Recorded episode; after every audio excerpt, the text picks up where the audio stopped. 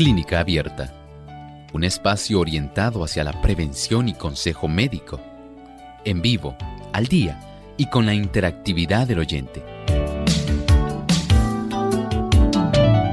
Clínica Abierta, poniendo al doctor a su alcance para un diálogo claro y honesto, porque nos importa su bienestar y salud.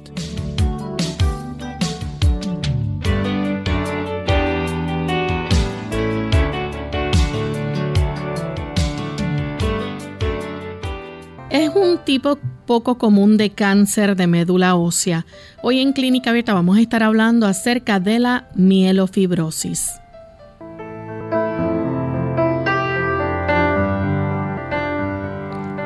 Bienvenidos amigos a nuestro programa de Clínica Abierta. Nos sentimos contentos de compartir en esta oportunidad con cada uno de ustedes porque nos importa su bienestar y salud. Queremos en esta hora llevarles un tema interesante del cual esperamos que cada uno de ustedes se mantenga ahí conectados sintonizando nuestro programa.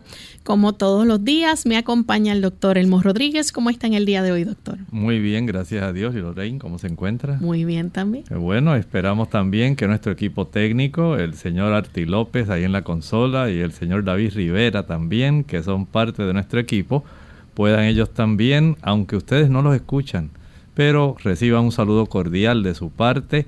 Y por supuesto, para ustedes, queridos amigos que nos escuchan en diferentes latitudes deseamos agradecer su fina sintonía, el auspicio que ustedes siempre nos brindan y la atención que ustedes nos prodigan. Muchas gracias por acompañarnos en este espacio de tiempo. Y queremos aprovechar para enviar saludos cordiales a nuestros amigos en Guatemala que nos sintonizan a través de Unión Radio Orión Estéreo, también en la aldea La Grandeza, San Pedro, San Marcos, a través de Estéreo Salvación, Radio Educativa 93.5, Radio Edén Estéreo 92.7, La Voz de los Tres Ángeles 104.7 en Tacaná, San Marcos. Así que para nuestros amigos en el lindo país de Guatemala enviamos cariñosos saludos. Vamos entonces en esta hora a compartir el pensamiento saludable. Además de cuidar tu salud física, cuidamos tu salud mental. Este es el pensamiento saludable en clínica abierta.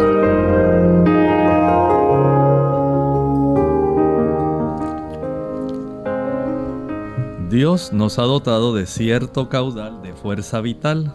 Nos ha formado también con órganos adecuados para el cumplimiento de las diferentes funciones de la vida y tiene dispuesto que estos órganos funcionen armónicamente. Si conservamos con cuidado la fuerza vital y mantenemos en buen orden el delicado mecanismo del cuerpo, el resultado será la salud. Pero si la fuerza vital se agota demasiado pronto, el sistema nervioso extrae de sus reservas la fuerza que necesita y cuando un órgano sufre perjuicio, todos los demás quedan afectados. La capacidad que tiene nuestro organismo para poder enfrentar el maltrato. Él puede tolerarlo por algún tiempo. Sin embargo, cuando nosotros abusamos de las capacidades que el Señor le ha provisto a nuestro sistema general, en nuestro cuerpo, lamentablemente va a sobrevenir algún tipo de problema, una enfermedad. Deseamos que usted esté comprendiendo la importancia que tiene el nosotros cuidar con esmero nuestra salud. Es parte de nuestro deber como cristianos, como entes racionales, como personas responsables, saber que el Señor espera que usted no abuse del caudal de fuerza vital y de la provisión de capacidades que tiene nuestro cuerpo. Porque cuando nosotros abusamos de lo que el Señor nos ha dado, lamentablemente la enfermedad es el resultado. Y con ese pensamiento damos entonces inicio al tema que vamos a estar discutiendo en el día de hoy. Vamos a estar hablando acerca de la mielofibrosis. Pero vamos a dejar que el doctor nos diga en detalle de qué trata este tipo de cáncer, doctor. Lorraine, hay una palabra que es curiosa y rara. Vamos a ver si Lorraine puede ayudarnos en este acertijo. Esa palabra es mieloproliferativa. Si vemos mielo, ¿qué quiere decir mielo? Médula, médula. Proliferativa, ¿qué? Se reproduce. Así que vamos a estar hablando de un trastorno. Es un trastorno mieloproliferativo. Quiere decir que es un trastorno que afecta qué cosa? La, producción, la producción, ¿verdad? De la médula. Así que de eso vamos a estar hablando hoy porque en este aspecto es un trastorno de la médula y por supuesto tal como nos lo indica la misma palabra que estamos utilizando para nuestro tema, mielofibrosis. ¿Quiere decir mielo? ¿Qué dijimos que quiere decir? Médula. Ósea. Y fibrosis, un trastorno de cicatrización. Así que tenemos un proceso de cicatrización de la médula y la médula es ese tejido que tenemos dentro de los huesos que ayuda en la reproducción de las células. Doctor, ¿y qué tiene que ver, verdad? ¿O qué, son estas cicatrices en la médula ósea? Bueno, lamentablemente ustedes saben que todos tenemos un tipo de tejido normal dentro de esas áreas más bien esponjosas de nuestros huesos. Podemos pensar, Lorraine, en huesos como los del cráneo. Podemos pensar en los huesos de las costillas, en los cuerpos vertebrales, en los huesos como los de las caderas. Son áreas que tienen mucho hueso esponjoso. Y en esas áreas hay bastante médula ósea. También las epífisis de los huesos largos, las partes distales, los extremos de los huesos casi siempre tienen una buena cantidad de hueso esponjoso.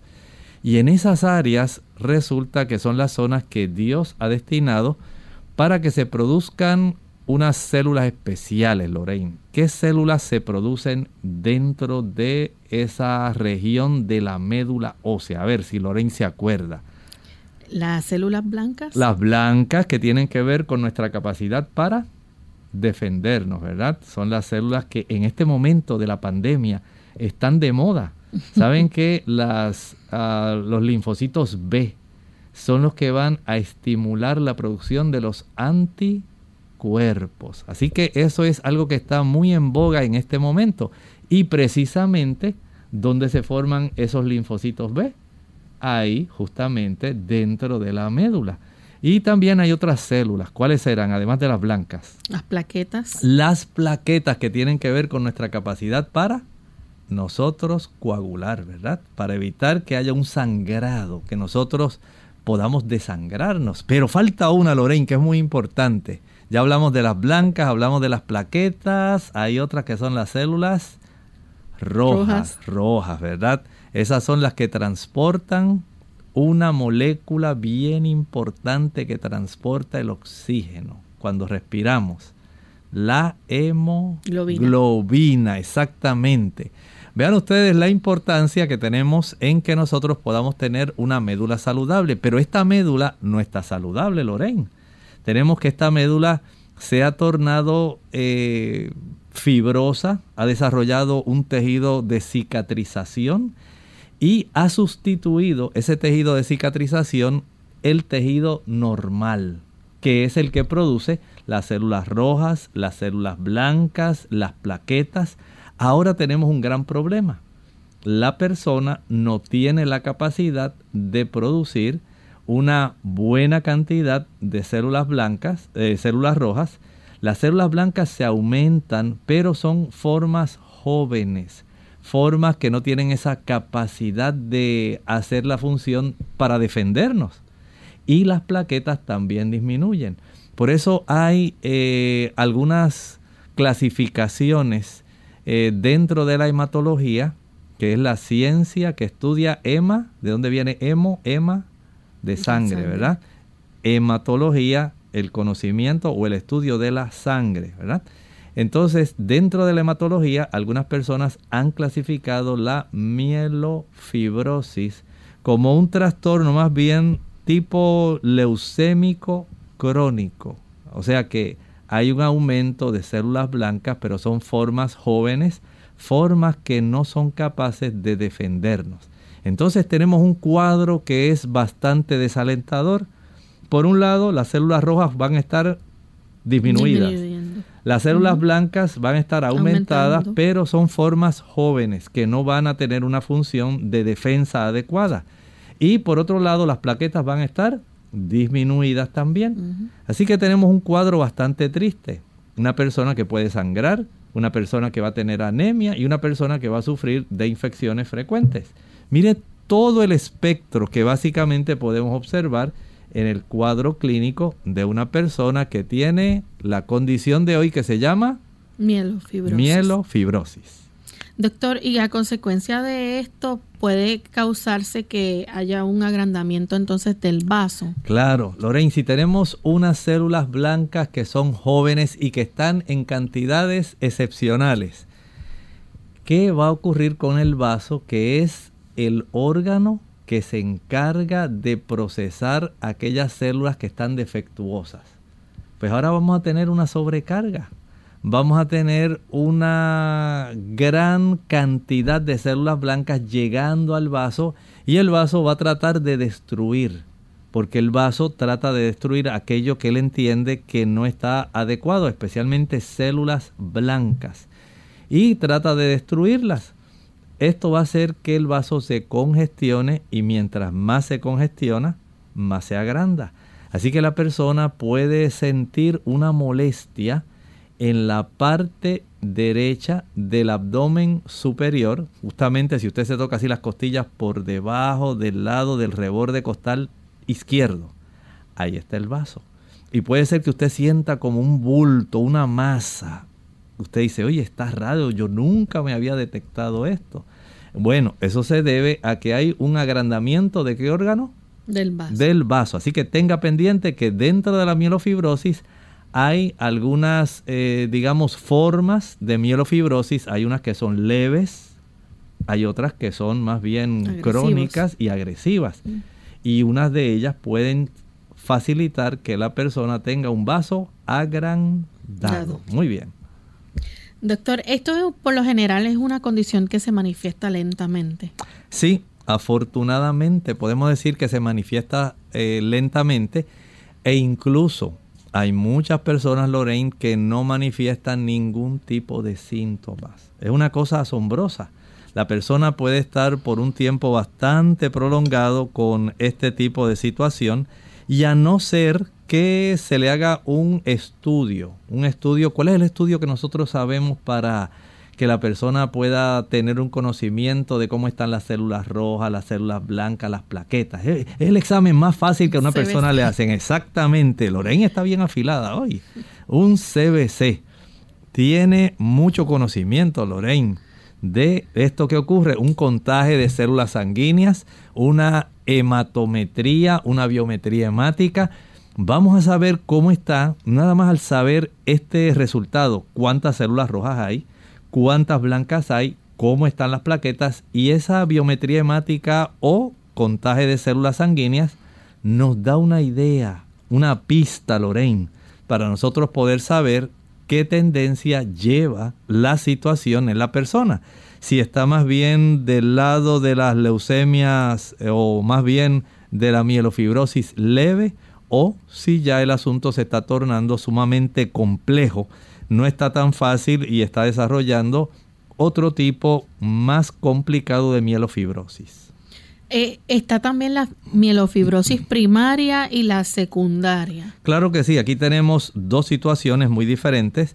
Por ejemplo, la primaria, esa se desarrolló espontáneamente, no sabemos en realidad, mientras que la secundaria en realidad tuvo una causa original que le dio lugar a que se pudiera desarrollar Así que vamos a tener esto en mente porque más adelante en el desarrollo del programa vamos a estar viendo ciertos factores que facilitan, propician el que se pueda desarrollar la mielofibrosis.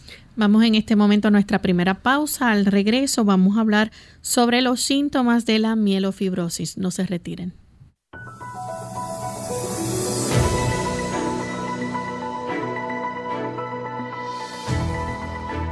El alimento que combate enfermedades. Los cereales, las frutas carnosas, las oleaginosas y las legumbres constituyen el alimento escogido para nosotros por el Creador Preparados del modo más sencillo y natural posible, son los comestibles más sanos y nutritivos. Elena G. de White, Consejos sobre el régimen alimenticio, página 433.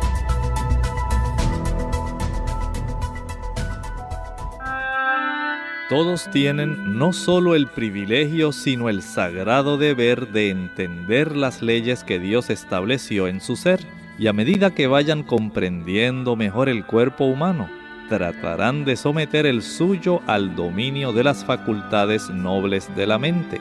Deberían considerar el cuerpo como una estructura maravillosa formada por el arquitecto infinito y entregada a su cuidado para que hagan tocar melodiosamente esa arpa de mil cuerdas. Osteoporosis. Hola, les habla Gaby Zabalúa Godard con la edición de hoy de Segunda Juventud en la Radio, auspiciada por AARP. La osteoporosis es un problema serio. Según estadísticas, una de cada dos mujeres y uno de cada cinco hombres mayores de 65 años sufrirá una fractura debido a esta enfermedad. Hasta el momento no se conocen los factores exactos que ocasionan esta pérdida de densidad ósea, pero sí se sabe cómo puede prevenirse e intentar demorar su progreso. Debes incluir cantidades adecuadas de calcio en tu dieta. Como guía general, se recomiendan aproximadamente 1000 miligramos diarios. Por supuesto, tu médico tomará en cuenta factores como la edad y el sexo para evaluar tus necesidades. No obstante, consumir fuentes de calcio como yogur, queso y leche no sirven de nada si tu dieta no contiene vitamina D, que está aportada por productos lácteos, entre otros, pescados y demás. Además, es importante exponerse al sol unos 15 minutos diarios. Esto es básico para ayudar al cuerpo a absorber mejor el calcio. La prevención de la osteoporosis también está dada por el ejercicio regular. Ejercicios como caminar y levantar pesas son los mejores. Consulta a tu médico antes de empezar cualquier tipo de ejercicios. El patrocinio de AARP hace posible nuestro programa. Para más información, visite www.aarpsegundajuventud.org www.aarpsegundajuventud.org Ya estamos de vuelta en Clínica Abierta, amigos. Hoy estamos hablando acerca de la mielofibrosis y esto es un tipo poco común de cáncer de médula ósea que altera la producción normal de las células sanguíneas del cuerpo. Antes de la pausa, el doctor nos estaba hablando, ¿verdad?, de cómo funciona, eh, cómo es que se desarrolla la mielofibrosis y nos explicó también de cómo la mielofibrosis puede causar que el vaso sea grande y vamos a hablar un poco acerca de los síntomas. Sabemos que hay personas que no tienen ningún tipo de síntoma o no manifiestan síntomas, pero hay otros que sí. Entre esos síntomas que se pueden observar o esos, esas señales, ¿cuáles podrían ser, doctor? Bueno, tempranamente podemos decir que de una manera afortunada muchas personas lo que van a desarrollar es más bien una forma leve y esto, pues qué bueno, ¿verdad? Que las personas pueden en cierta forma enfrentar la situación sin que sea una condición sumamente agresiva, que pueda poner eh, rápidamente en riesgo su vida. Pero en este caso vamos a estar hablando si la persona no tiene una buena cantidad, Lorraine, de células rojas, que son las que transportan la hemoglobina. ¿Cuál es el síntoma que de una manera bastante lógica uno pudiera pensar que esta persona va a desarrollar? La persona se va a empezar a sentir como cansada. ¿Por qué, Lorraine? ¿Por qué? Bueno, está, siente debilidad. debilidad porque ahora la hemoglobina no va a tener suficientes células rojas que transportan la hemoglobina y si nuestros tejidos no reciben una buena cantidad de oxígeno para suplir las necesidades metabólicas del tejido individual, digamos los músculos. Eh, pensemos en el cerebro, Pensemos en el corazón, pues rápidamente ellos van a notificarle, le dicen al cuerpo, algo está pasando, algo que hay que corregir.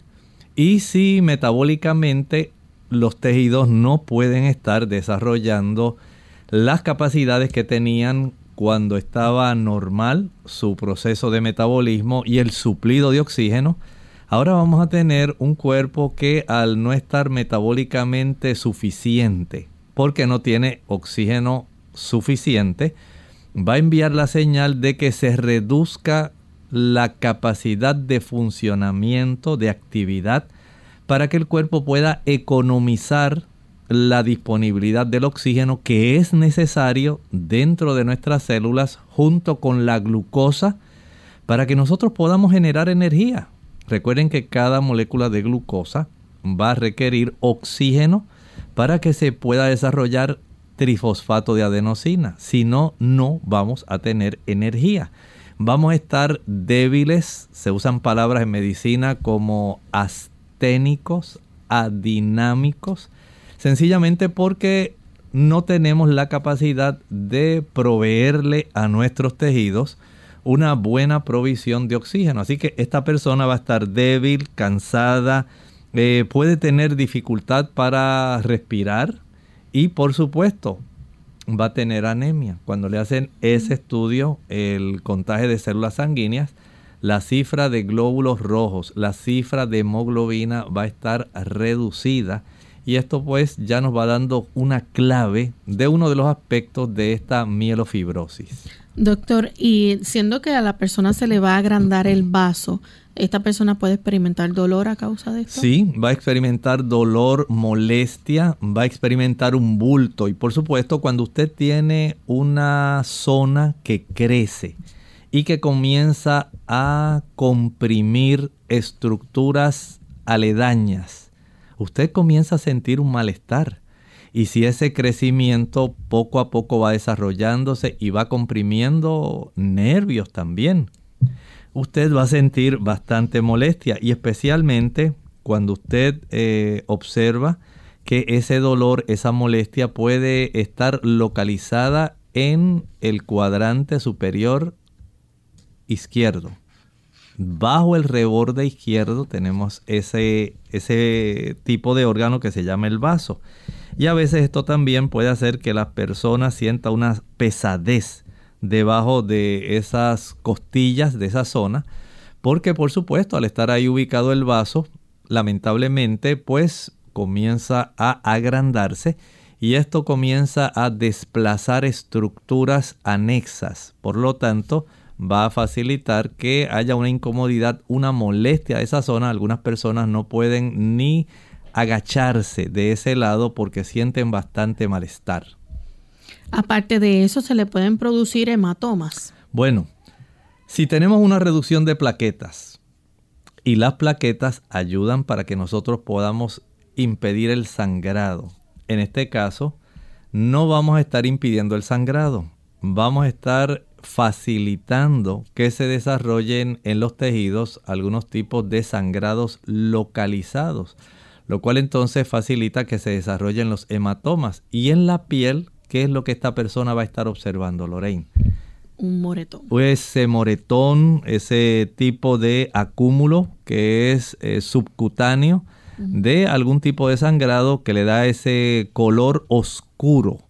Y ya sabemos que esta situación pues está manifestándose porque cuando se hace el análisis de las células sanguíneas, dijimos que se va a observar una reducción en qué tipo de células para que esto ocurra. En las rojas.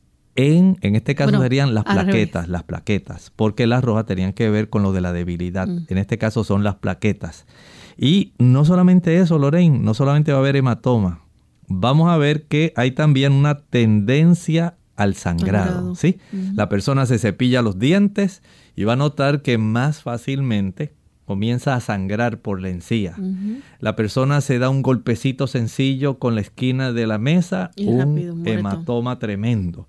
Y la persona sufrió una laceración, digamos, tropezó, se cayó y estaba en la acera o en la calle y desarrolló una hemorragia que tarda en tratar de detenerse, porque no es que no haya plaquetas, es que las plaquetas sencillamente están en una menor cantidad. Doctor, y también eh, esta persona cuando va a dormir puede comenzar a sudar. Sí, la transpiración nocturna, esa sudoración excesiva, puede estar ocurriendo durante el sueño. Eh, sabemos que hay otras condiciones que también pueden cursar con este tipo de situación.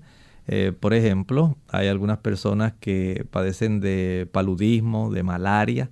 Es parte de este problema. Hay otras condiciones autoinmunes que también pueden darlo, pero noten aquí cómo tenemos una situación que afecta eh, directamente la médula ósea y está facilitando el desarrollo de ese tipo de sudoración nocturna. ¿Y puede experimentar fiebre? Puede experimentar fiebre y además de eso, Lorraine, dolor de huesos. Mm. Noten bien el cuadro general. En términos generales dijimos, aunque este tipo de cuadro se desarrolla lentamente y especialmente en la persona que ya lleva un tiempo un poco prolongado, porque a veces en los inicios no se desarrolla este cuadro.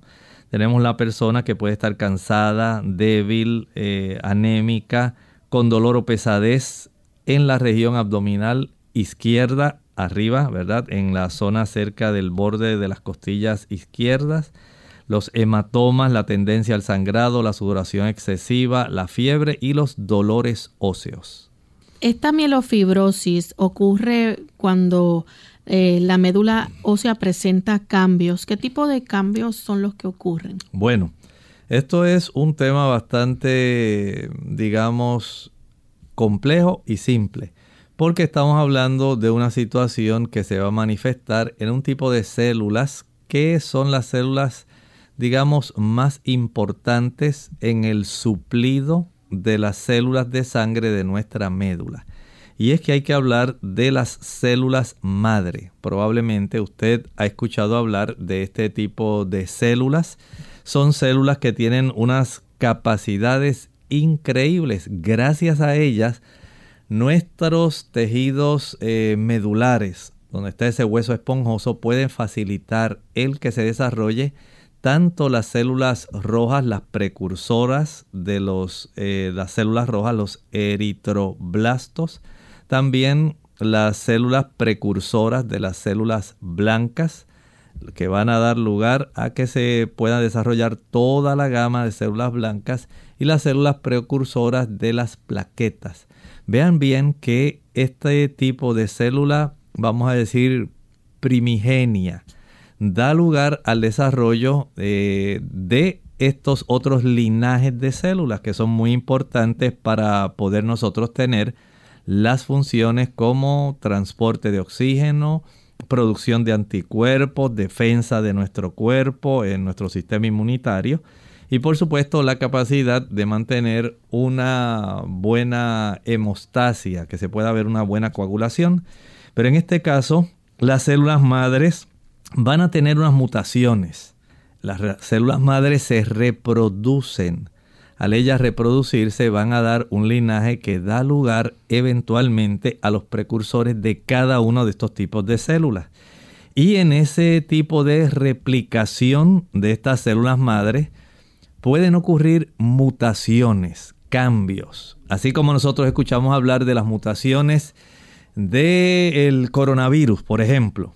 Ahora piensen ustedes en células que tenemos dentro de nuestra médula que se multiplican todavía mucho más rápidamente que tal vez un virus. Y estas células, al tener una mutación en su ADN, ellas pueden entonces presentar unos cambios que le impide formar la cantidad y la calidad de células precursoras por ejemplo, los eritroblastos que van a dar lugar a los eritrocitos. Les impide formar la cantidad sana de células que son precursoras de los glóbulos blancos y les impide también formar las células precursoras de las plaquetas.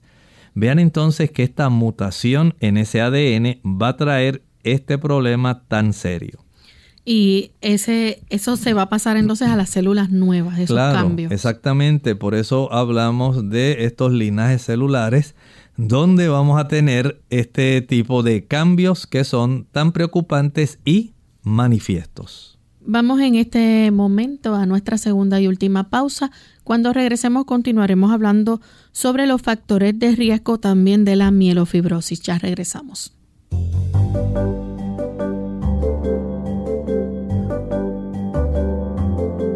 Prevención es salud. Infórmate y aprende.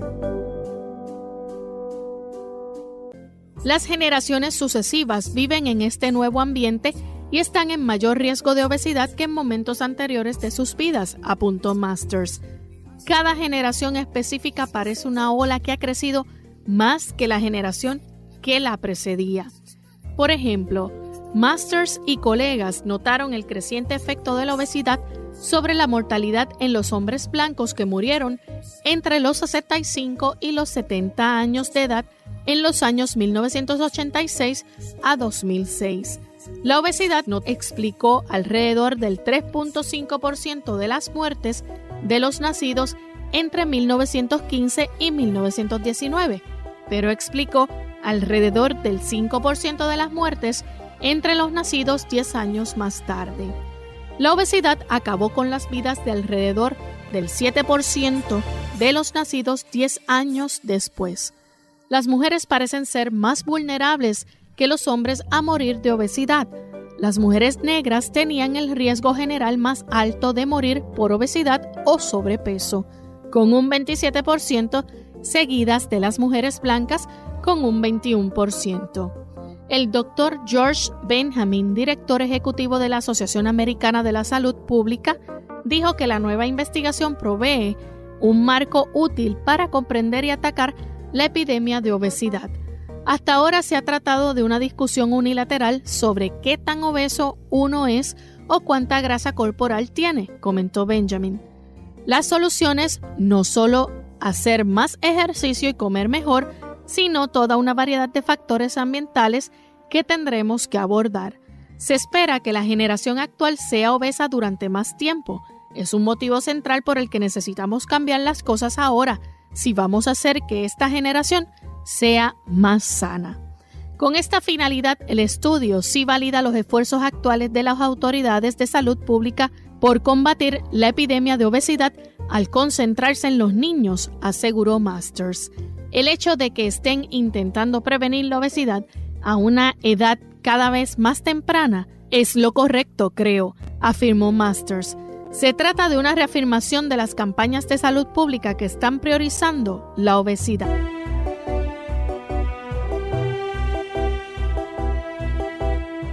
Dolor de rodillas. Hola, les habla Gaby Zabalúa Godard en la edición de hoy de Segunda Juventud en la Radio, auspiciada por AARP. Subir y bajar escaleras es uno de los ejercicios aeróbicos más completos que existen. Es tan eficaz que incluso en diversos gimnasios encontramos aparatos que imitan su movimiento. Hacer este tipo de deporte es ideal para mantener la forma. El inconveniente surge cuando las rodillas sufren de alguna lesión, que se agrava con los movimientos.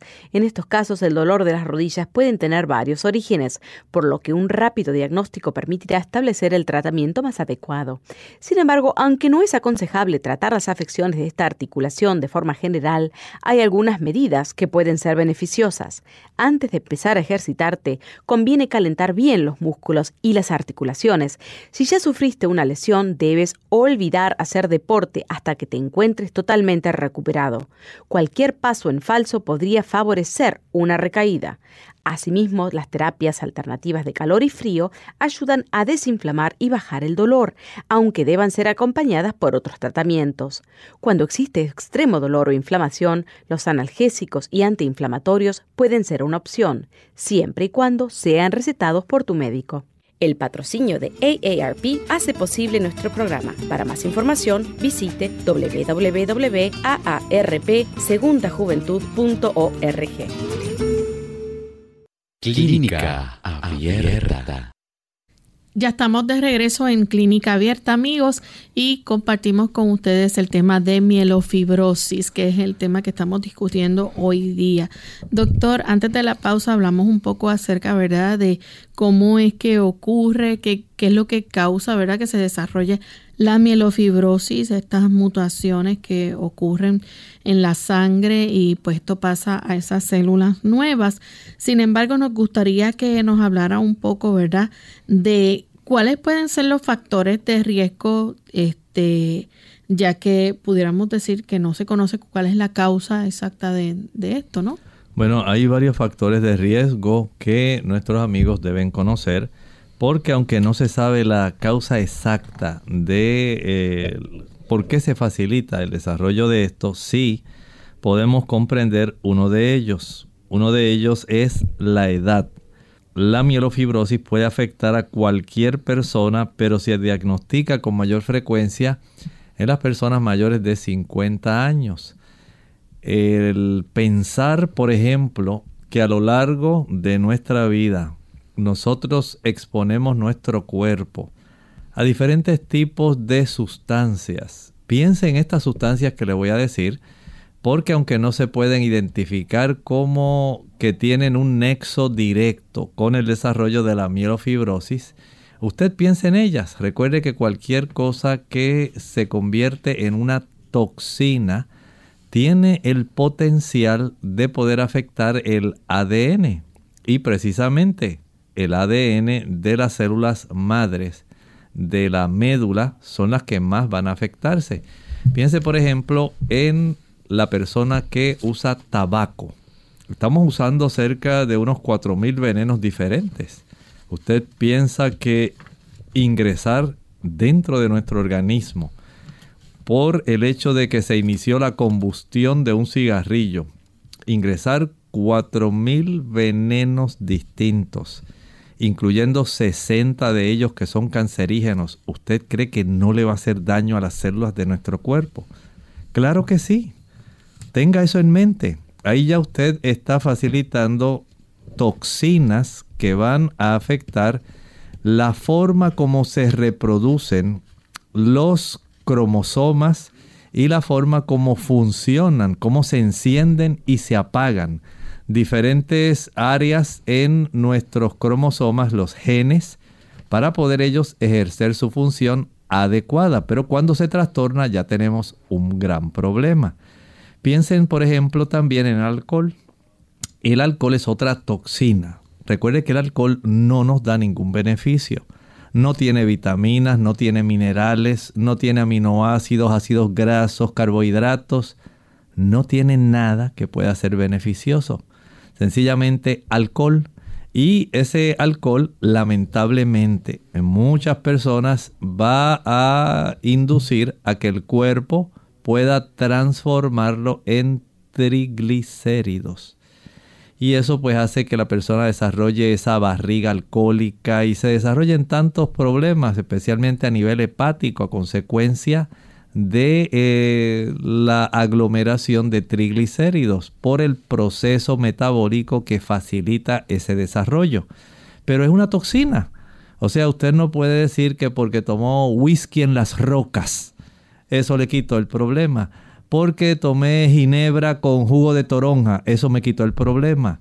Porque tomé un tequila con jugo de tomate y eso pues quitó el problema. No, Usted lo que hace es disfrazando una toxina y mentalmente usted logra tener un tipo de excusa para decir que no es tan malo porque lo estoy usando con agua de coco, porque preparé ron con limón y dice, ah, porque tiene algo que me puede ayudar. En realidad evita ese problema.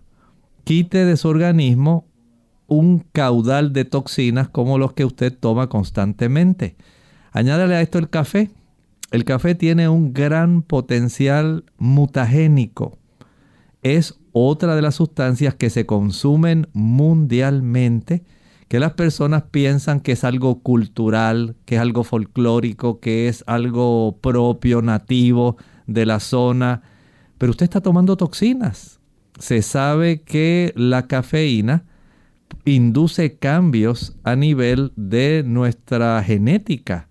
Por eso piense, por ejemplo, en aquellas personas que tienen trastornos eh, en las mamas, las damas.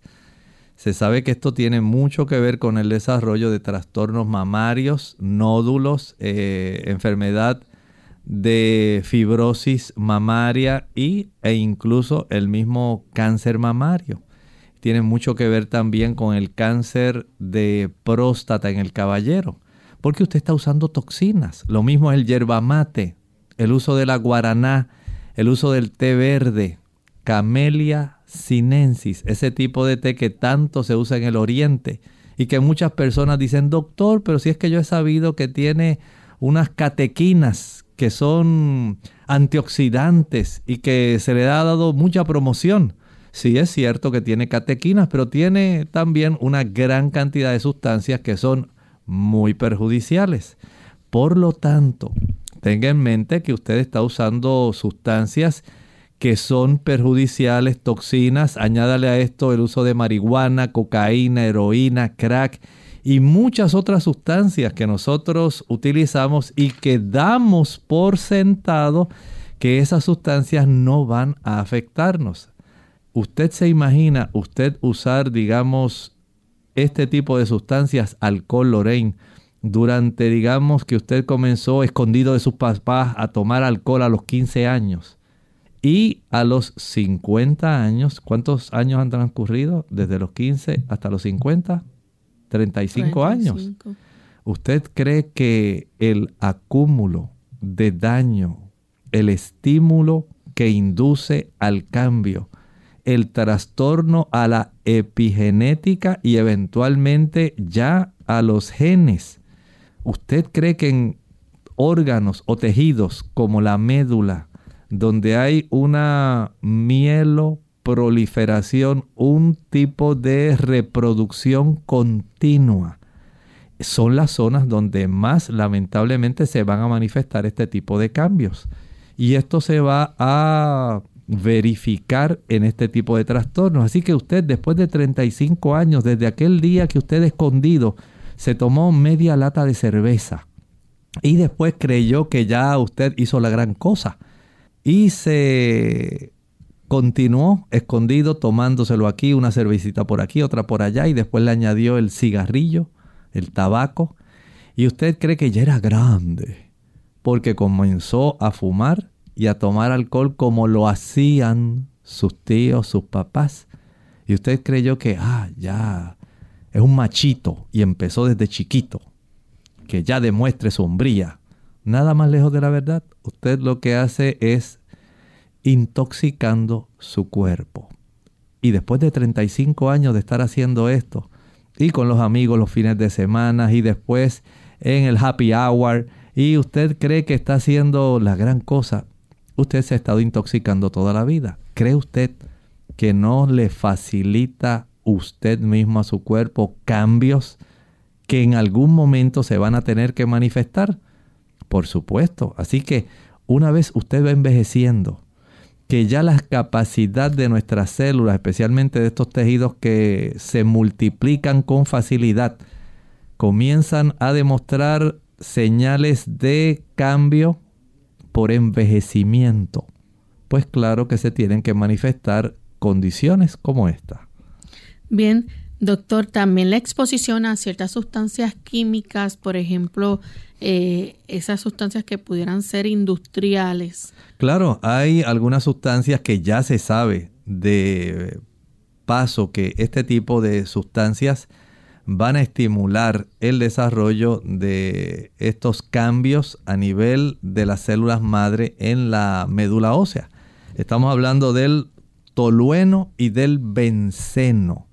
Ahora que hablo del benceno, hace poco leí que una marca muy famosa de antiperspirantes para hombre tenían este ingrediente, especialmente los desodorantes que son en forma de aerosol de esa marca. Eh, desarrollaban, según la misma compañía reportó, problemas de cáncer por la presencia del benceno. Y note que lo están usando tópicamente nada más como un aerosol en las axilas. Y la persona lo usa una sola vez al día. Ahora imagine cuando usted se expone diariamente y usted trabaja en facilidades donde usted tiene que inhalar benceno o tolueno. Son sustancias que se disuelven en el aire que usted inhala y al inhalarlas esas moléculas van a ingresar a su cuerpo no solamente ingresan a través, eh, como estaba mencionando, a través de la piel, sino también a través de nuestros tejidos internos y tienen una mayor difusión porque tenemos una gran cantidad de capilares en nuestras mucosas y la mucosa respiratoria, facilita la eh, disolución de muchas de estas sustancias para que ingresen fácilmente a nuestro sistema circulatorio. Y de ahí, todo lo que nosotros ingresamos a nuestro cuerpo va a llegar siempre a nuestra sangre y de una u otra forma a la médula. ¿Por qué? Saben ustedes que la médula también necesita que haya un suplido de sangre. Si no se le lleva una gran cantidad de oxígeno, de nutrimentos a la médula, no se pueden formar células madres y de estas células madres no se pueden formar entonces los precursores de los glóbulos rojos, glóbulos blancos y las plaquetas. Por lo tanto, si usted ingresa a su cuerpo, lo inhala, este tipo de productos como el tolueno o el benceno, tiene una gran probabilidad de desarrollar este problema. Doctor, también está la exposición a la radiación. Aquí es otro riesgo mayor que corren las personas. Claro que sí. Recuerden que la radiación también altera la oportunidad de que haya una correcta eh, secuencia de las bases que corresponden a nuestro ADN. Y recuerden que la radiación induce las mutaciones. Y precisamente cuando estábamos hablando de las mutaciones eh, en relación a estas células madres, se ha identificado un tipo de zona especial, es el gen sinasa Janus 2. A veces se le dice JAK2. Es el cual se afecta y juntamente con otras mutaciones como la CALR y la MPL, puede entonces facilitar el que se desarrolle este problema, donde ya la médula ósea pierde su función, pierde su capacidad normal de producir linajes de células que sean normales, que formen entonces nuestras células rojas, células blancas y las plaquetas. Y cuando se induce, eh, digamos, por la radiación, estos niveles altos de radiación van a facilitar las mutaciones. Si usted eh, observa con cuidado cómo en los hospitales, junto con el gafete que tienen, por ejemplo, los técnicos en radiología y los radiólogos, hay también una, un aditamento donde ellos pueden ir teniendo idea de cuánto se han expuesto a la radiación por ser ese su medio de trabajo. Y esto les da una idea de si la exposición ha sido muy alta, si ha sido normal o si todavía ellos pueden continuar trabajando y cada día ellos tienen que portar este aditamento junto con su gafete de identificación. Esto es importante porque se sabe que las personas que trabajan en este tipo de trabajo que tiene una mayor exposición a la radiación pueden tener serias consecuencias.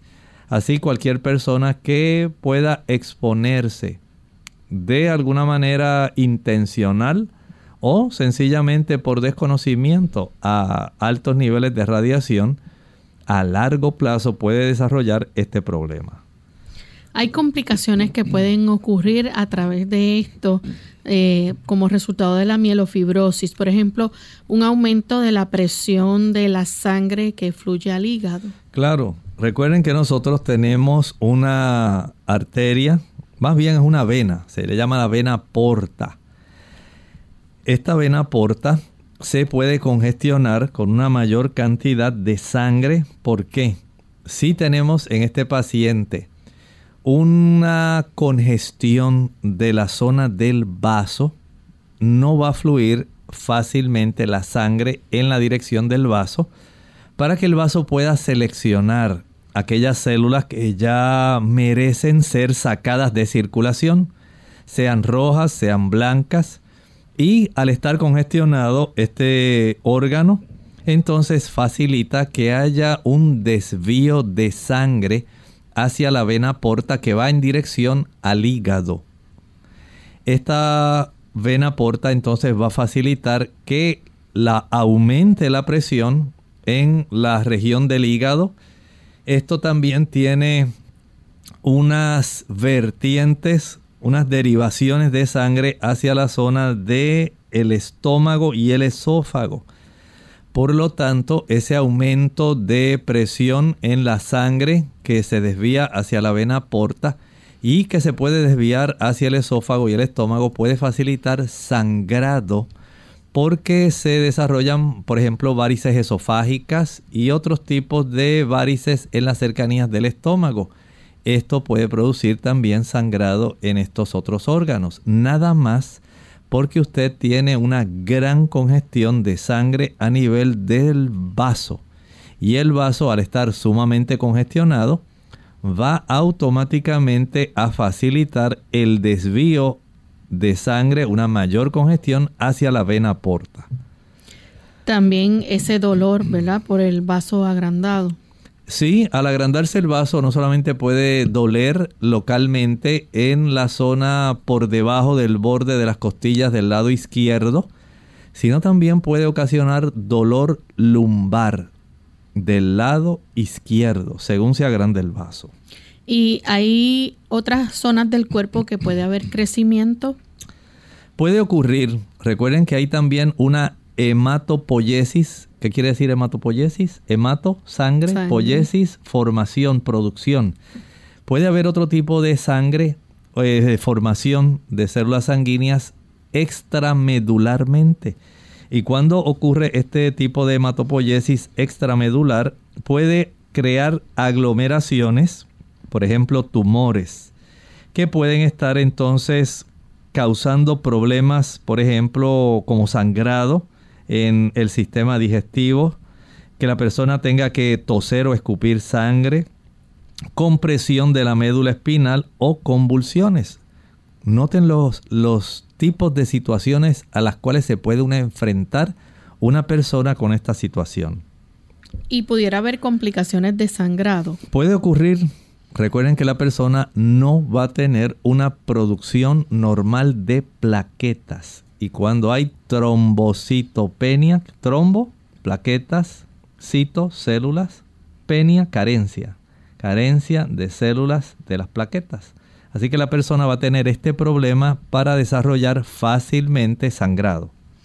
Doctor, usted habló hace un ratito de que esta persona se iba a catalogar como una persona eh, con algún tipo de leucemia.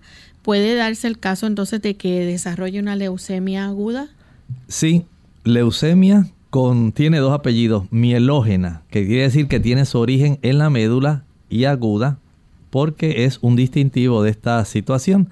Así que es más fácil desarrollar la leucemia mielógena aguda. Qué interesante ha estado este tema, Lorraine. Lamentablemente hemos llegado al fin, pero le recordamos a las personas, usted evite los factores de riesgo. No deseamos que usted desarrolle esta condición que se llama la mielofibrosis. Bien amigos, ya hemos llegado al final de este tema. Esperamos que en el día de mañana nuevamente nos acompañen. Vamos a estar en nuestro segmento de preguntas donde usted puede hacer su consulta, así que les invitamos a participar nuevamente a la misma hora. Vamos entonces a dejar con ustedes este pensamiento bíblico. En el libro de Apocalipsis capítulo 4 versículo 2 tenemos al apóstol Juan, que es el que está recibiendo la visión del Apocalipsis, y es llevado en visión directamente, escuchen bien, a la sala de audiencias de Dios, donde está su trono, en el santuario celestial, en el cielo. Allí estaba él. Y esta área era la zona que podemos decir estaba ubicada precisamente en relación al momento en que Jesús estaba eh, viviendo. En ese momento estaba Jesús resucitado, había ascendido al cielo como nuestro sumo sacerdote y está en el lugar santo. El trono de Dios en el lugar santo estaba en la zona que corresponde al santuario en la mesa de los panes de la proposición esa mesa que nos educa respecto a cómo son las cosas en el santuario celestial. En el santuario terrenal nos da una idea de lo que ocurre en el santuario celestial y Juan fue llevado al lugar del trono en el cielo y está delante del Señor. Nosotros entonces hemos llegado al final de nuestro programa y esperamos contar con ustedes mañana a la misma hora con su fina sintonía. Se despiden con mucho cariño. El doctor Elmo Rodríguez Sosa. Y Lorraine Vázquez. Hasta la próxima.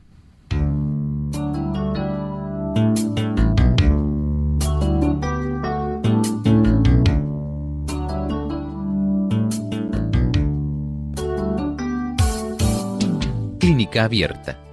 No es nuestra intención sustituir el diagnóstico médico. Antes de poner en práctica cualquier consejo brindado en este programa, usted debe consultar con su médico. Hasta la próxima.